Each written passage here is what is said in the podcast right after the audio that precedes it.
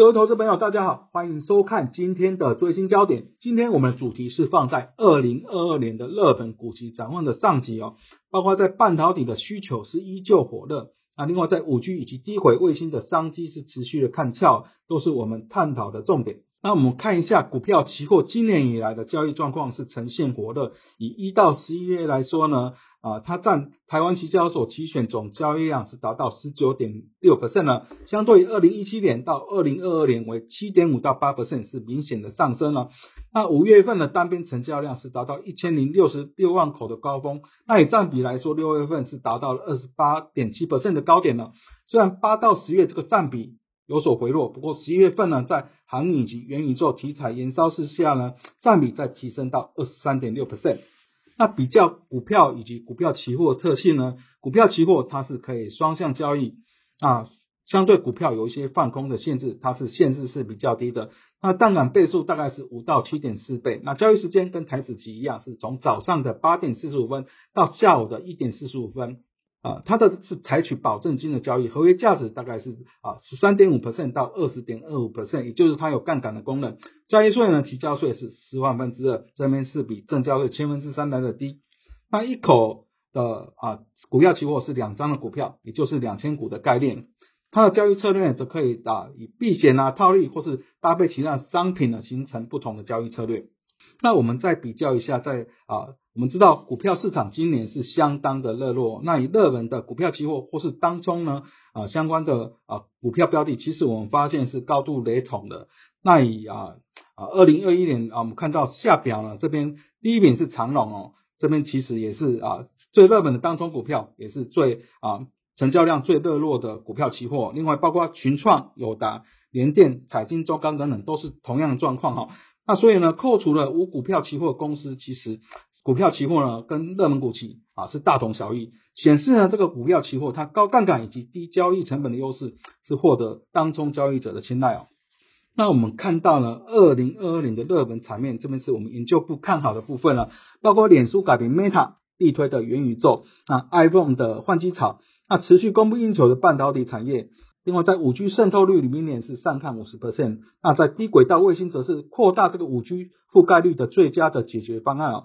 另外，在电动车是长期成长的趋势，它是相当的明确。那 ESG 则是持续带动市场的投资的风潮，金融股则渴望受惠于升息的循环哦。那首先我们看到半导体来说呢，那根据专业机构的报告呢，今年在居家办公。五 G 智慧型手机以及记忆体等需求的推升哦，整个市场大概有二十五点一这样的成长。那明年即使机器是垫高的，那估计还是有双位数，也就是十点一这样的成长幅度哦。那台积电来说，我们知道，当然是它是晶圆代工的龙头。那相对于 Intel 或是三星等对手，它聚焦在晶圆代工的业务上，也就是不跟客户去竞争了。所以从七纳米制程开始，它就明显拉开跟同业的差距了。那目前除了台积电，也只有三星能够量产制造这个五纳米晶片。不过呢，三星在先进制程的良率是比较低，而且在晶圆代工端利润呢，甚至不如联电跟中芯，所以它的竞争力整体是不如台积电哦。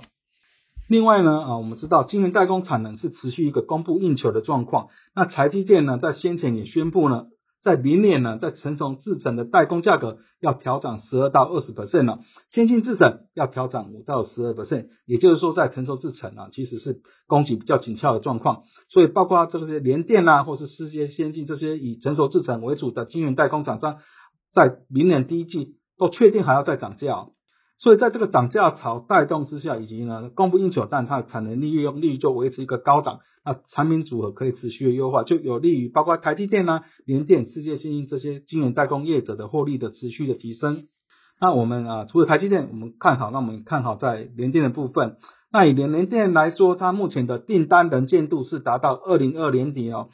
啊，包括在五 G 或是说电动车、物联网的应用的，持续带动了。它在包括在明年的十二寸或是八寸产能都还是维持板涨，加上刚提到的价格是持续的攀升，都有利于联电包括在毛利率获利的提升。那以 EPS 预估来看呢，今年是四点三三元哦，明年可以达到四点九块钱这样的水准了。而在五 G 智慧型手机的渗透率部分呢，以啊啊从二零二零到二零二三年，其实五 G 的手机是快速的增长，年复的增长率啊推估有超过五十 percent 哦。那以今年来说，它的渗透率呢，估计从去年十八 percent 提升到三十八 percent 了。那明年啊，估计可以挑战五十 percent 这样的水准。那主要品牌五 G 的出货量，它的渗透率来说，这边是以苹果为最高啊，估计今年可以达到七十六 percent 这样的水准。而一个别的公司来看呢，我们是看好在联发科的部分呢，它在十一月中旬是发表旗舰的五 G 的行动处理器天玑九千的部分，这边是全球第一款的以台积电四纳米制成量产的晶片哦，效能市场都普遍可以挑战呢这个龙头高通的旗舰的机款哦。那另外它最新的 M 八零的五 G 数据晶片呢，预计是在明年量产，这边渴望是加速了五 G 商用的发展。那以联发科之前的法说是乐观看待呢，在明年呢，它的五 G 晶片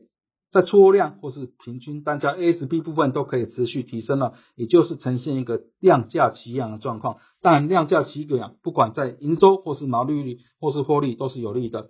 那我们预估呢，在整个联发科呢，在今年的 EPS 大概是六七点五元，那明年有机会是八十元以上哦。再还是讲到低轨卫星的部分呢，那相对人造卫星呢，啊可以分为低轨、中轨跟同步卫星哦。那低轨啊，但它的轨道高度就比较低，是低于两千公里。那它主要的应用领域在卫星通讯、物联网。那中轨卫星呢，主要应用在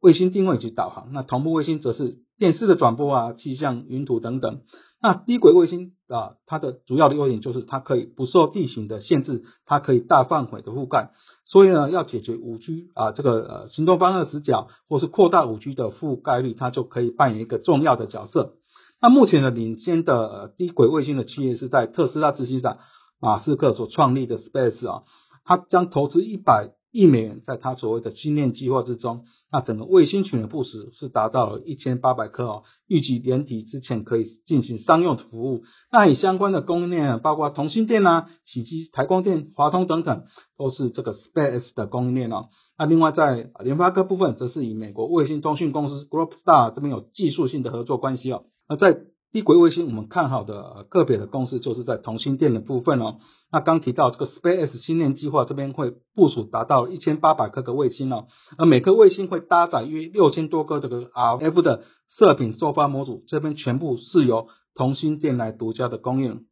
那另外呢，我们知道目前呢车用芯片还是处于一个较短缺的状况，那预期明年会逐步的缓和，那这边是有利于同心电车用 CS 的封装业务。所以在明年呢，包括题材性或是获利面呢，同心电都是相对的正面期待。那啊，我们估计今年的 EPS 大概是十五块，明年大概有十六点六元这样的水准。最后再推广一下我们的研究最前线了，包括与分析师有约系列的季度导航、最新焦点以及名家开讲。那翠学院系列的 R 语言、Python、m u l t i Chart、云大旗新闻的财经焦点，都欢迎各位去按赞、订阅以及分享。